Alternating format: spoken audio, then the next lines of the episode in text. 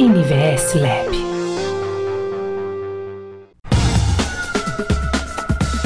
Urban Studies. Oi, gente, tudo bem? Urban Studies começando o episódio 36 e esse também é o episódio que marca a nossa primeira gravação diretamente dos estúdios da NVS Lab, gravando com a melhor qualidade possível para vocês. E comigo está ela, Piné, como vai? Olá, tudo bem? Finalmente gravando juntos. É sempre melhor quando a gente consegue gravar no mesmo local, né? É diferente a dinâmica e tudo. Verdade. E hoje, claro, inaugurando o estúdio. Verdade, verdade. Depois de bastante tempo, né, no meio dessa pandemia, infelizmente, né, a gente teve que é, é, fazer os trabalhos bem mais remotos do que antes e com muitas entrevistas, muitas conversas com gente de fora e a gente volta a fazer um episódio só eu e a Agatha para fazer aquela resenha tranquila, fazer aquela conversa que a gente sabe que vocês gostam. E hoje a gente vai debater um pouco, a gente separou para vocês o um material do relatório mundial das cidades da ONU, que foi divulgado no último dia 31 de outubro, tá? Ainda nesse ano de 2020. Então vocês podem acompanhar esse material, a gente vai disponibilizar os links para vocês acompanharem o material na íntegra. Mas como esse material ele é muito extenso, muito denso, são, sei lá, mais de 300 páginas, é coisa pra caramba. A Agatha fez pra gente um grande resumo e a gente vai debater um pouco sobre isso. É, vai debater nesse episódio um, um, pouco sobre o relatório e também vai colocar para vocês lá no nvslab.com.br um pouco mais é, é, aprofundado, um pouco mais de debate é, em texto daí para que vocês vejam e também o relatório completo. Agatha, tu quer explicar um pouco sobre o relatório, primeiramente, e depois a gente vê como vai debatendo? São nove pontos, né? Sim, são nove capítulos, né? Uhum. Então, a ONU com frequência disponibiliza esses relatórios que são super interessantes porque tem dados atuais, dados de todos os países e também uma série de perspectivas. Eles fazem algumas projeções para que a gente já tenha uma ideia de como as coisas vão acontecer nas cidades nos próximos anos, nas próximas décadas, em relação a vários temas, né? Desde economia, saúde, meio ambiente. Então, é muito interessante porque combina essas informações atuais com também projeções, né? E justamente esse ano a gente teve um ano super atípico, que foi o ano do, da pandemia de coronavírus. Então é claro que esse foi um tópico central nesse relatório, né? Ele apresenta nove capítulos, que são basicamente nove áreas, mas a gente pode dizer que o primeiro, na verdade, ele faz mais um contexto geral, assim. geral, né? Sim. Exato, do que está acontecendo, do que aconteceu esse ano. E acho que algumas palavras-chave, assim, além do, da questão do coronavírus, da pandemia, que foi super impactante para as cidades, tem a questão do desenvolvimento sustentável, que já era um ponto que a ONU vinha batendo, enfim, há muitos anos, mas que esse ano se mostrou ainda mais importante e necessário. E também falou muito sobre o fato de que agora a gente entrou na década de ação. A ONU tem as ODS, né, os, os Objetivos de Desenvolvimento Sustentável. Uhum. E agora a gente entrou na última década em busca desses do alcance, né, dos objetivos. Das metas, né? Exato. Então ela está chamando essa década de década de ação, porque são os últimos 10 anos de trabalho até 2030 para alcançar esses objetivos que são do desenvolvimento sustentável. Quem procrastinou vai ter que agir agora no último Agora vai ter que correr, né? Mesmo no meio da pandemia vai ter que se virar. É. E aí o próprio relatório fala, né, na verdade, desse futuro mais sustentável, que o foco justamente é reduzir a pobreza, melhorar os resultados de saúde, expandir o acesso à educação e também reduzir as emissões de carbono, né? Entre outros desafios que a gente vem enfrentando e provavelmente coisas novas nos próximos anos. Uhum. A gente imaginou como, como dinâmica desse episódio, é, eles têm ali alguns temas centrais, os temas centrais que a Agatha comentou nesses capítulos, então vai falar sobre economia, sobre urbanização, enfim, e a gente vai trazer alguns destaques de cada um deles, é, é, de uma maneira bem reduzida, bem, bem direta, e depois você pode acompanhar mais no site, mais um relatório completo. Antes disso, eu só quero dar o um recado que você que está escutando o Urban Studies, para saber que o Urban Studies é uma iniciativa da NVS Lab e que o seu comentário, o seu, sua sugestão de debate, enfim, tudo é sempre muito bem-vindo. Então a gente quer que você participe com a gente no Instagram, NVSLab. Então tá, vamos nessa dinâmica, vamos começar. A primeira, como a Agatha comentou, o, o, primeiro capítulo ele tem a ver mais com o contexto, ele fala bastante sobre a urbanização em cidades, as tendências né, dessa nova força global. É, como vocês sabem, é, as cidades até 2050 vão ser mais de 70% da população mundial, então uh, a gente tem uh, essa força da cidade tomando conta. E quais seriam os primeiros destaques que a gente quer trazer para os nossos ouvintes no Urban Studies dessa relação, Agatha? Bom, acho que logo no, no início assim do relatório já fala muito da questão de como as cidades elas devem ser vistas não como problemas, mas também como espaços de soluções, né? Uhum. Então o relatório ele já defende a ideia de que uma cidade quando ela é bem planejada e também bem administrada, quando ela tem uma boa gestão, claro, ela acaba criando valor, né? E não só valor econômico, social, ambiental, mas também cultural, né? Também para que as pessoas vivam melhor, tenham mais qualidade de vida. E aí, justamente nesse item que ela vai trazer algumas questões importantes, como, por exemplo, a inclusão, a importância das instituições cívicas, né, da participação, e também fala justamente do direito à cidade, que é um tema que a gente falou num dos últimos episódios aí com o nosso convidado, o Marcelo Leão. Então, de como a gente deve usar a urbanização também como uma ferramenta para construir valor social, né, para construir uhum. cidades para todos e não é, para promover segregação, marginalização das pessoas, inclusive ver a economia como uma impulsionadora né, do, das cidades, mas não só isso, né? As cidades elas têm uma série de outros aspectos, elas abrigam grupos que são diferentes, que são diversos, e elas precisam levar isso em consideração também para que todos esses grupos eles tenham uma boa vida na cidade, eles sejam incluídos nas decisões, essas necessidades sejam consideradas e também as instituições elas sejam fortalecidas, né? Não apenas instituições quando a gente pensa governo ou instituições é, grandes ou corporativas, mas principalmente as culturais, né? Sim. Que estão totalmente envolvidas com a realização dessa urbanização mais sustentável, né? Sim. Tem, tem um aspecto interessante, né? A gente pode fazer uma correlação, é, assim como a gente está esperando a vacina, né, para o Covid, para que tudo volte a uma normalidade. Se você está nos ouvindo no futuro em que já existe vacina e tudo voltou ao normal, que bom, legal. A gente gosta dessa ideia, mas a gente ainda está nessa expectativa. Expectativa né, desse anticorpo, né? A gente ficar mais forte para enfrentar futuras pandemias. E aí a gente estende dentro desse debate, o relatório traz isso, que não só a gente como pessoas é, adquirimos esse anticorpo, mas as cidades como organização também é, adquirindo esses anticorpos e se prepararem para futuras pandemias também. Então, usar essa que aconteceu, que por sorte não é tão letal quanto poderia ser. Né? Ela com certeza matou muita gente, foi terrível, foi péssima para o mundo todo, tanto na saúde quanto na economia, mas é, é, ela não foi tão ruim quanto poderia ser.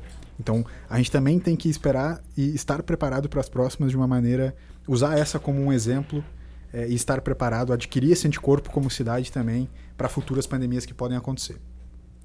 Acho que até nesse sentido, uma coisa interessante que o relatório vai falar um pouco mais para frente e que uhum. a gente já falou também aqui no, nos nossos episódios anteriores é a questão da resiliência, né? Uhum. Então, justamente de a capacidade das cidades de usarem essa, essa tragédia que é a pandemia, essa crise sanitária que foi provocada, mas é claro de usar isso como impulsionador de, de melhorias, né? De buscar novas soluções para problemas que até a gente já tinha e que foram intensificados com a pandemia. Sim. Mas de encarar esse como um, agora um momento de oportunidade para mudar, né? Para transformar realmente as cidades.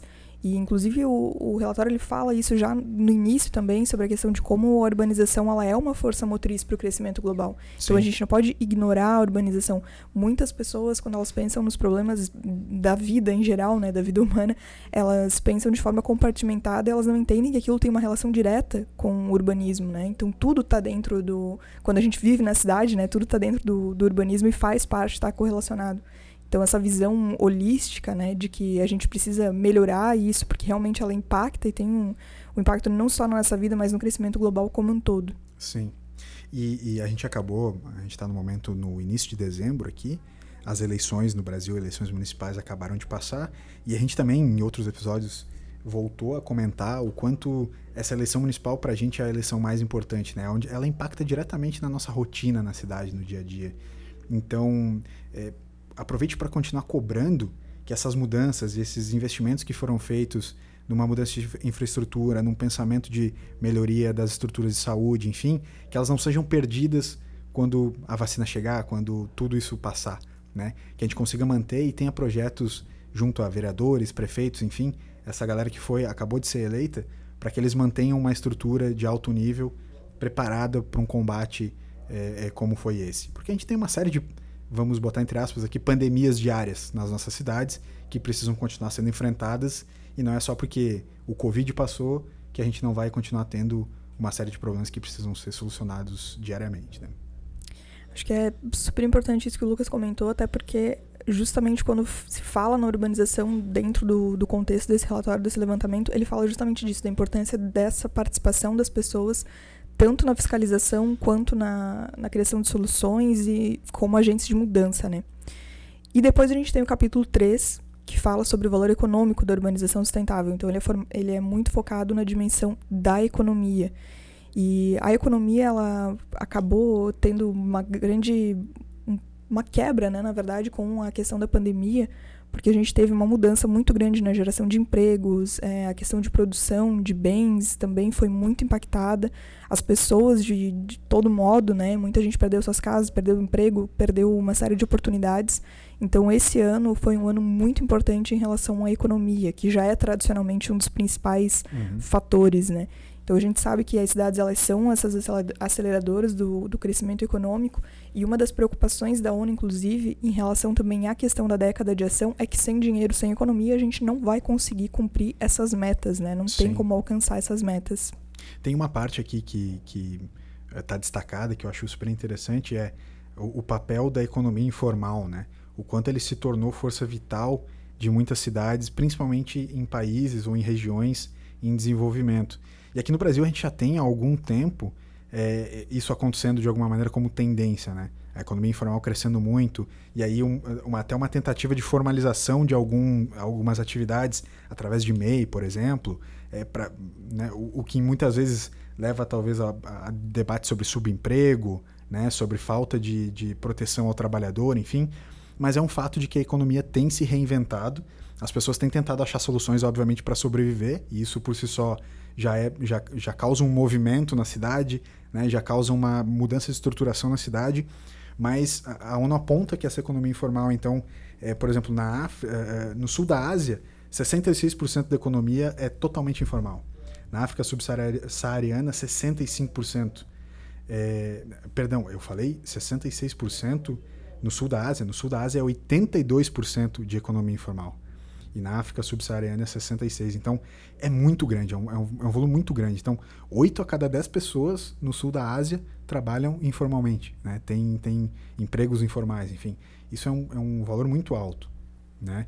E a gente aqui no Brasil, eu não tenho dúvida de que os, dos nossos ouvintes, você sempre é, conhece alguém que perdeu o emprego e teve que iniciar uma nova atividade. Ah, começou a fazer pão para vender, começou a fazer marmita para vender, começou empregos que, obviamente, são atividades fundamentais, mas é uma economia totalmente informal.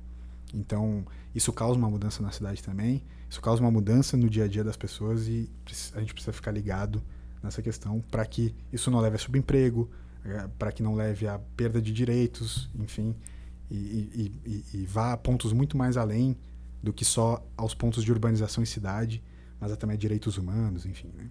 Acho que além dessa questão, também agora durante a, a pandemia, algumas outras mudanças foram, por exemplo, no estilo de consumo, né? Quando a gente pensa na economia, as pessoas passaram a consumir ainda mais pela internet e isso acabou beneficiando uma série de empresas grandes, como por exemplo a Amazon, Sim. enquanto outros negócios, negócios menores, eles foram totalmente prejudicados. E provavelmente esse modelo ele, ele vem para ficar, porque as pessoas que se habituaram a, a, viver agora, a consumir dessa forma, comprar pela internet ou comprar mais, elas vão continuar provavelmente com esse comportamento, ainda que de uma forma reduzida, né? No pós-pandemia, que a gente ainda não sabe quando vai acontecer de fato. Mas são mudanças que, que vêm para ficar, né? Além disso, a gente teve uma série também de pessoas que, mudando de área agora durante a pandemia, começaram a trabalhar com, na internet ou de forma remota, Sim. enfim, e que também são comportamentos que impactam né, a economia da, da cidade, economia pessoal, na verdade, e que são mudanças que a gente ainda não sabe como vão ficar também depois do é, depois da pandemia. Qual é o real impacto dela, né? A gente ainda está vivendo, a gente discute o pós-pandemia, mas ninguém sabe de fato quando é Sim. que o pós-pandemia vai começar. Mas tem algumas empresas já estão sinalizando que vão adotar vários Home desses office. formatos como como formatos permanentes, sim, né? Sim. O que também já dá para é, mostra o quanto vai mudar a estruturação. Por exemplo, se você vai trabalhar em home office, é, e antes você trabalhava, morava no lugar perto do seu trabalho justamente por essa conveniência, Sim. talvez agora, ah, vou trabalhar direto em home office, eu posso buscar morar um, no interior, posso morar no morar interior, em outra morar cidade. na praia, exatamente, morar em qualquer lugar ou em lugares mais baratos. Às vezes Sim. você tava tipo, pô, tô pagando um pouco mais de aluguel mais caro, porque é, é fácil, é perto, é prático. Agora não, agora eu posso pagar bem menos, então posso ir para longe, posso ir para outros lugares. Sim. Exatamente isso. Então, também vai existir essa Essa mudança. essa mudança, esse novo êxodo para outras regiões, dependendo de como esses formatos vão de fato impactar é, a economia. Isso até mesmo muda a questão dos aluguéis, né? Por exemplo, Uhum. agora que chegou meu período de mudar. agora chegou meu período de mudar, né? E desde que eu mudei pra Floripa, eu entendi que um, um lugar que é muito caro de morar é perto da UFS, que sempre foi um lugar Sim. caro porque tem muita procura, enfim, Sim. então acaba sendo mais difícil, mais disputado. E agora que eu tô procurando um lugar pra morar, é um lugar que os aluguéis estão muito mais baixos, porque a maioria dos jovens voltou para suas cidades, porque tá fazendo aula online, porque a UFSC não tá com as atividades presenciais. Sim. Então, já teve um impacto grande no mercado imobiliário em relação a isso.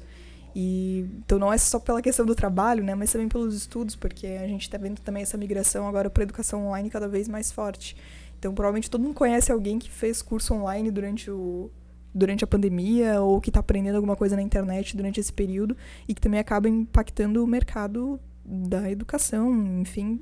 Então, essa, essa parte é muito ampla realmente a questão da economia. Sem dúvida. Próximo tópico, Próximo tópico a gente tem a questão do meio ambiente, né? Então, o valor ambiental durante esse, a urbanização sustentável e como é que a gente pode construir um, um futuro um pouco mais resiliente, né?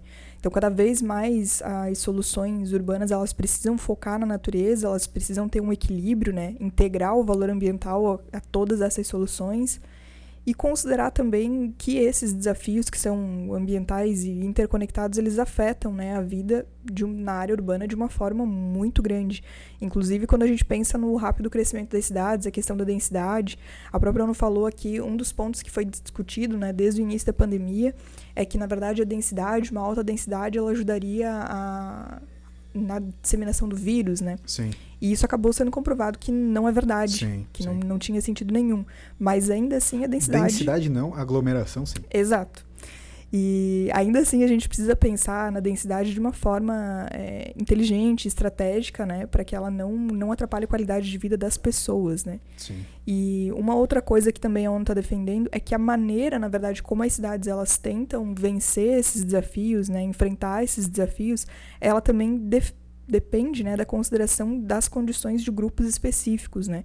Então, como fazer isso, por exemplo, nas favelas, nos assentamentos informais, que acabam sofrendo muito mais esse impacto, né, tanto quando a gente pensa em questões climáticas, como os desastres naturais, a própria agora a crise sanitária, Uhum. eles sofrem muito mais, são mais impactados, né? Por isso eles sofrem de uma forma desproporcional em relação a, a outros grupos, né?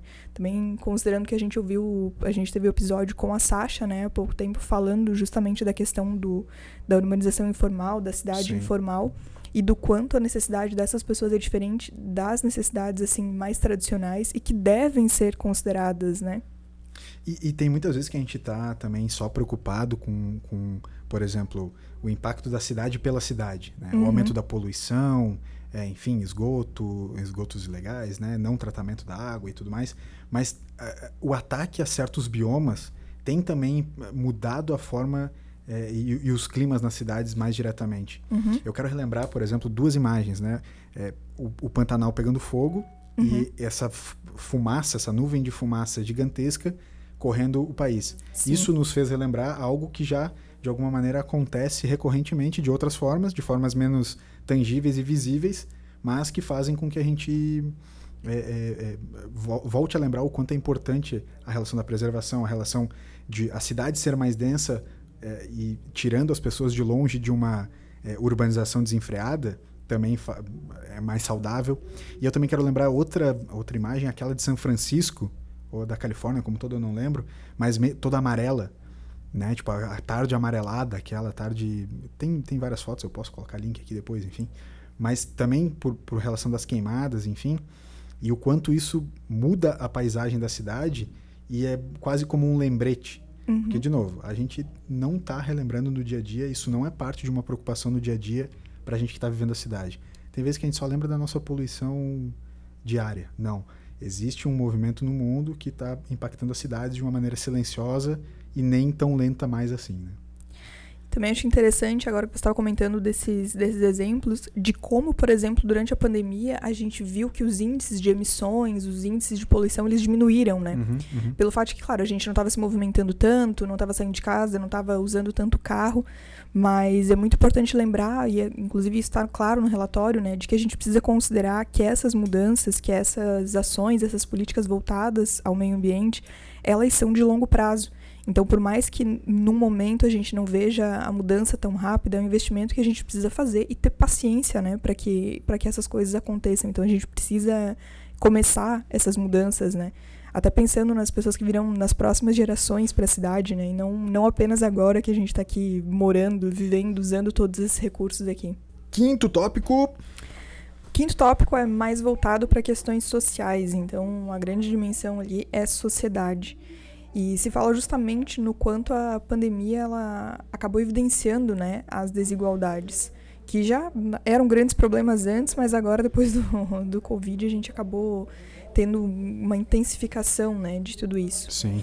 E um dos pontos centrais é a importância de, de discutir, de incluir as minorias né, nesse, nesse novo processo de urbanização. Então, pensar com certeza nas pessoas que são menos favorecidas, pensar nas minorias como pensar nas mulheres, pensar em discriminação de gênero, Uhum. é, considerar também as necessidades das crianças e dos jovens, que geralmente são deixadas de lado quando a gente pensa no planejamento urbano, né? Sim. E outra questão trazida também foi a questão do envelhecimento da população.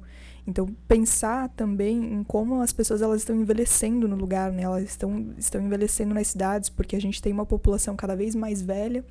É, por mais que a população ela continue crescendo, a gente percebe que ela está crescendo menos, né, em relação ao passado. Então, nas cidades já é mais comum a gente ter mais pessoas velhas do que pessoas novas, Hum. E- jovens. E algumas cidades já têm predominantemente a, a- a paisagem da- do local Uhum. muito lotado, assim, né? Porque de, de alguma maneira as pessoas envelhecem, elas passam a ter de alguma maneira um pouco mais de tempo, porque elas não estão tão é, é, não são mais força de trabalho, Uhum. né? Então elas tomam as ruas também, elas pa- passam a fazer parte da rotina dessa cidade. E tem só um ponto que eu quero resgatar, é que a gente fez também alguns episódios anteriores aqui no Urban Studies voltados para as necessidades de algumas minorias. Uhum. Né? Minorias, a gente pode colocar entre aspas, mas enfim, é, crianças, né? Como que seria essa cidade pensada para as crianças ou quais necessidades das crianças na cidade, Uhum. é, mulheres, o público LGBT, né? É, Então a gente debateu um pouco disso, aprendeu um pouco mais sobre isso aqui no Urban Studies e você também pode voltar e ouvir um pouco mais desses episódios que levam em consideração essa organização societária. Mas não tenho dúvida de que os idosos, eles mostram, obviamente, dois pontos, né? Que é, a gente está vivendo mais, o que é ótimo, né? A nossa qualidade de vida, nossa longevidade como pessoas, inclusive na cidade, ela tá, ela tá aumentando, a gente está indo uh, bem nesse sentido. Ao mesmo tempo, a cidade também precisa se estruturar para receber essa população um pouco mais velha, porque a população um pouco mais velha tem algumas necessidades muito específicas, né? É, acessibilidade, é, informação, enfim, e Questão também de saúde também. questão de né? saúde, enfim. Então, tem uma série de aspectos que precisam ser lembrados e a ONU coloca isso como, como um ponto importante. Né? Sim. E além dos idosos, das mulheres, também das questões de discriminação de gênero, um outro ponto que foi abordado nesse capítulo é a questão dos migrantes, né? Uhum. Então, hoje, mais do que nunca, a gente tem índices de migração muito altos e as cidades elas precisam se preparar para receber, né, migrantes de diferentes lugares, enfim, é, e receber de uma forma, acho que também respeitosa. Né? O próprio relatório vai falar que geralmente a migração, a maioria das vezes, é para áreas urbanas, né? É muito difícil uma pessoa migrar do, de um país Uhum. para a área rural de outro país.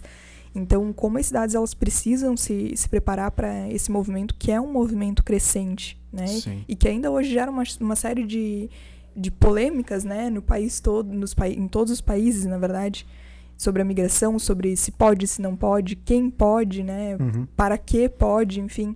Então são questões que esses próximos 10 anos também precisam definir de uma forma mais clara e claro que considerando o que for melhor para todos, né?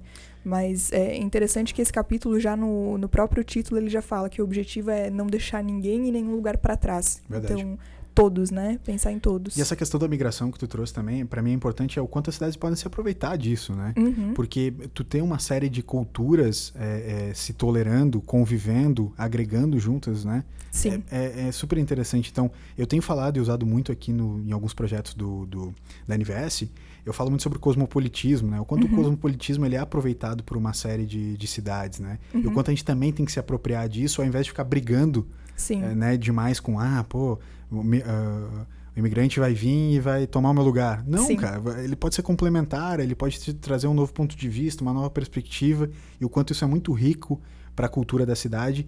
Por exemplo, a gente cita as cidades mais conhecidas, Londres, eh, Nova York, enfim, são cidades cosmopolitas e que têm eh, uma infinidade de culturas convivendo e, e construindo aquele local, né? E até quando eu tava um pouquinho antes de vir pra cá hoje, eu entrei no Twitter, né? Entrar no Twitter é de todo, várias vezes ao dia pra dar uma olhadinha nas notícias.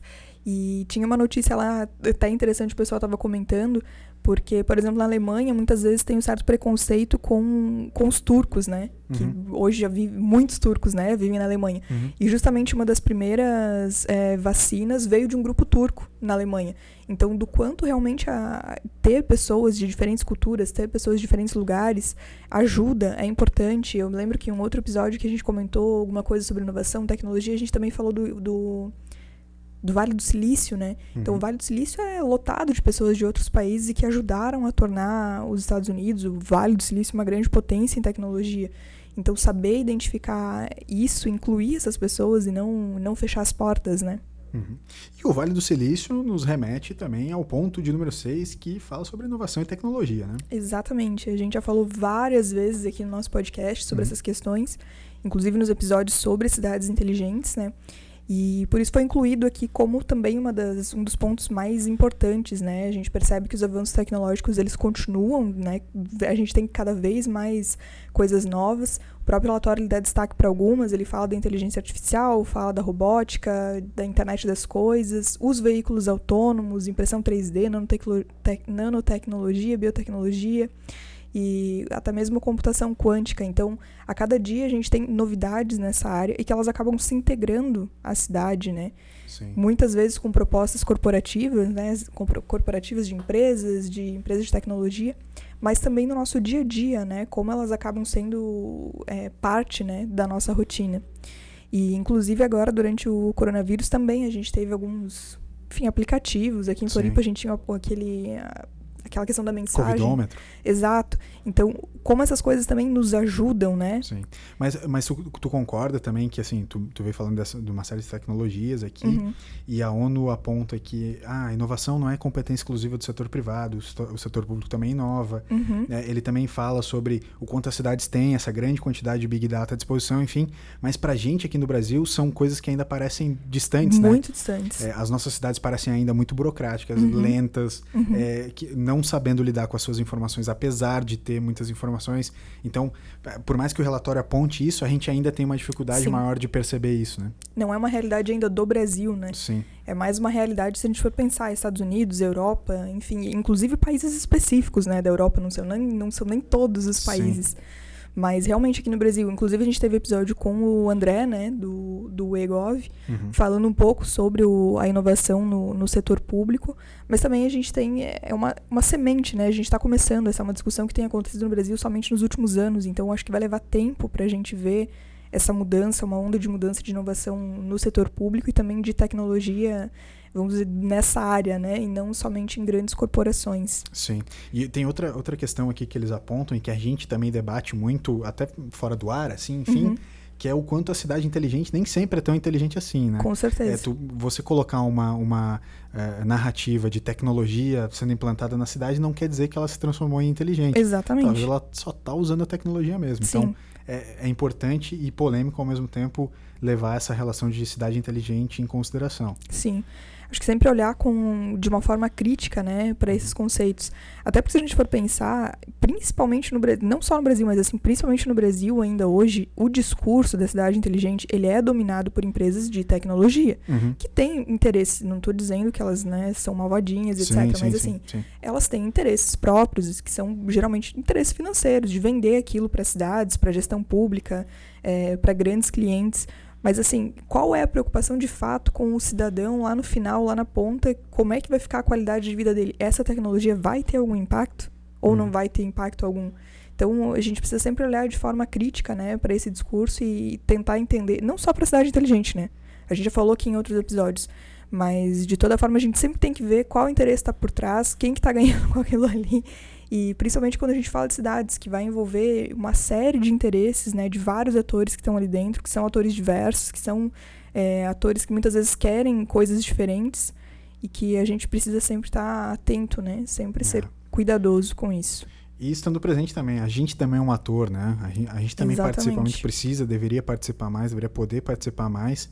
É, talvez a estrutura ainda não seja ideal para que a gente participe, mas é, faz parte do nosso papel cobrar. E cobrar principalmente da governança, que por acaso é o sétimo ponto do relatório, que fala sobre os governos locais e o valor da urbanização sustentável. né? Sim. Eu acho que a, a questão da governança tem muito a ver com o que tu falou, pela questão da participação, da gente se enxergar também, né, enquanto um ator que precisa ser ativo, Uhum. mas também da responsabilidade dos governos locais, né? Geralmente, quando a gente pensa em governo, pelo menos aqui no Brasil, a gente já pensa automaticamente no governo federal, né? Ou no governo estadual, enfim.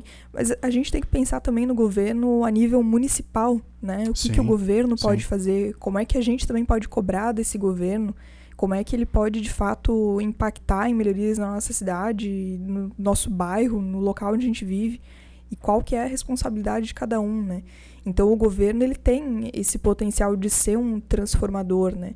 Só que a gente precisa avaliar como provocá-lo de fato transformar É. e não só estar ali como um fiscalizador ou então monitora fazer um monitoramento, né? Um, uma um dos, das iniciativas mais conhecidas são os orçamentos participativos, né? Sim. É, que, que voltaram a ser de alguma maneira debatidos nessas últimas eleições, ou pelo menos nas eleições das cidades que eu acompanho um pouco mais de perto. É, Porto Alegre é uma delas, e Porto Alegre, o debate do orçamento participativo ele, ele é muito presente há alguns anos. já. Porto Alegre foi pioneira, Pioneira né? Quando eu estive em Roma o- e conversei com o pessoal que trabalhou na prefeitura de Roma, que começou Uhum. a fazer orçamento participativo só recentemente, Uhum. o pessoal comentou que já havia vindo a Porto Alegre há Uhum. vários anos atrás para visitar e conhecer o pessoal Sim. que começou, porque realmente Porto Alegre foi um, é, uma pioneira, começou com isso, foi inovadora na época, assim, É. foi, foi uma grande mudança. Apesar de hoje, né, tá com os seus problemas aí, né, com todo respeito ao pessoal gaúcho. Sim, verdade. Tem, tem vários problemas e o debate do orçamento eh, entrou novamente.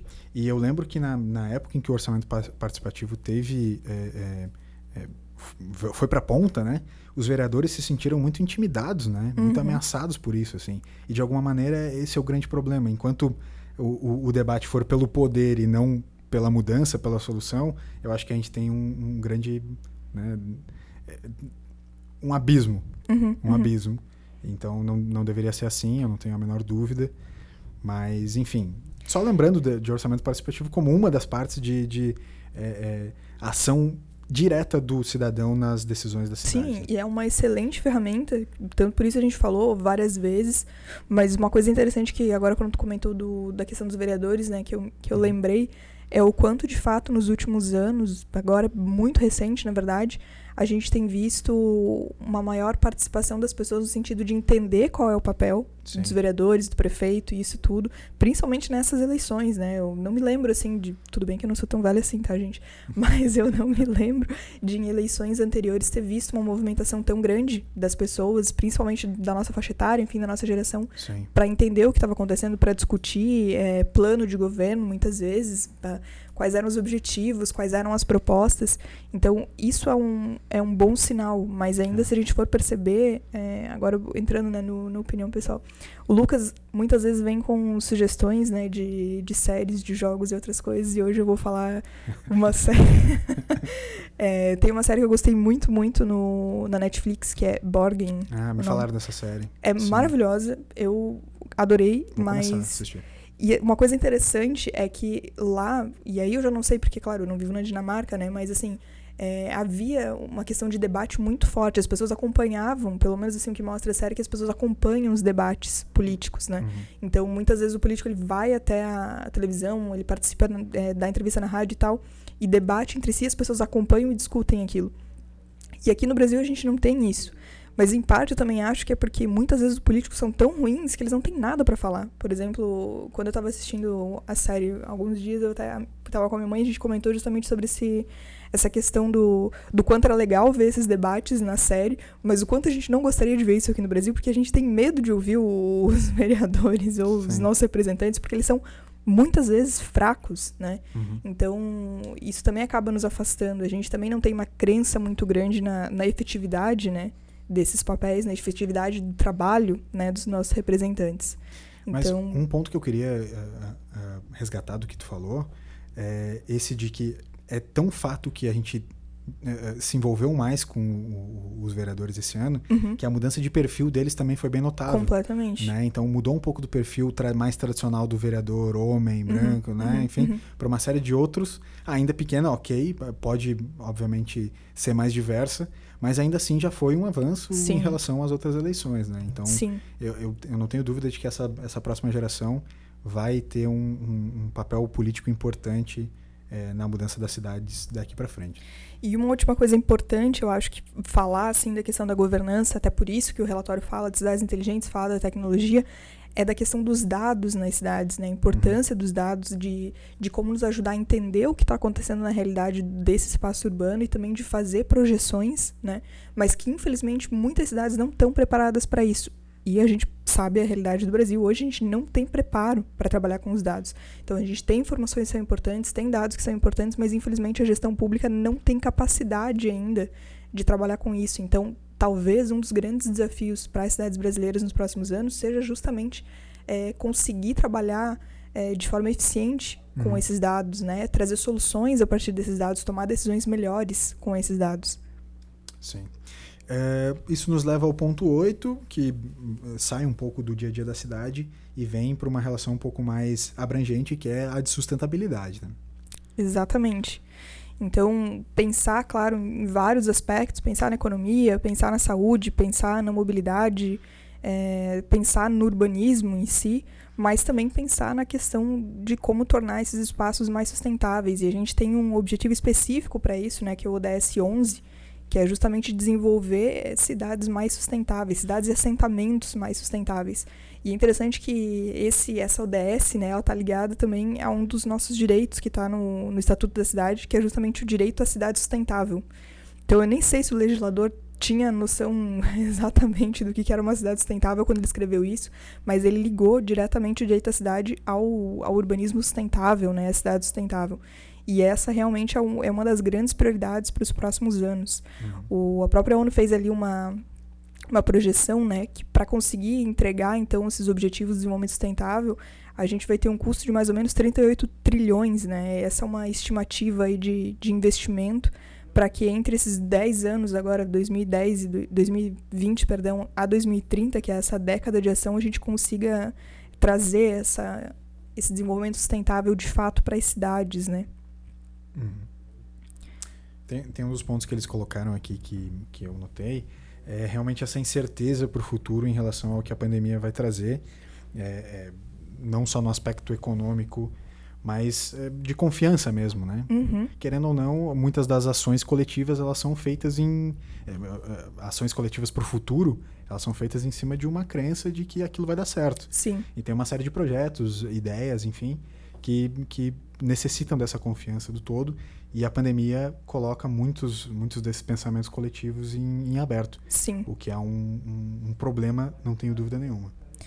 E também uma coisa importante em relação a isso é o custo, né? Uhum, de de promover uma urbanização sustentável. É muito mais caro do que você promover uma urbanização capenga, né? Uma urbanização qualquer. Uhum. Então a gente também precisa ter consciência disso, mas a consciência do quão importante é para o nosso futuro, né? Para as próximas gerações.